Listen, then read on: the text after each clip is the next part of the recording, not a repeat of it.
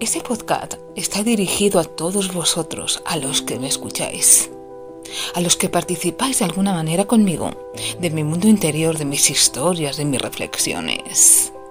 Quiero daros las gracias por estar ahí,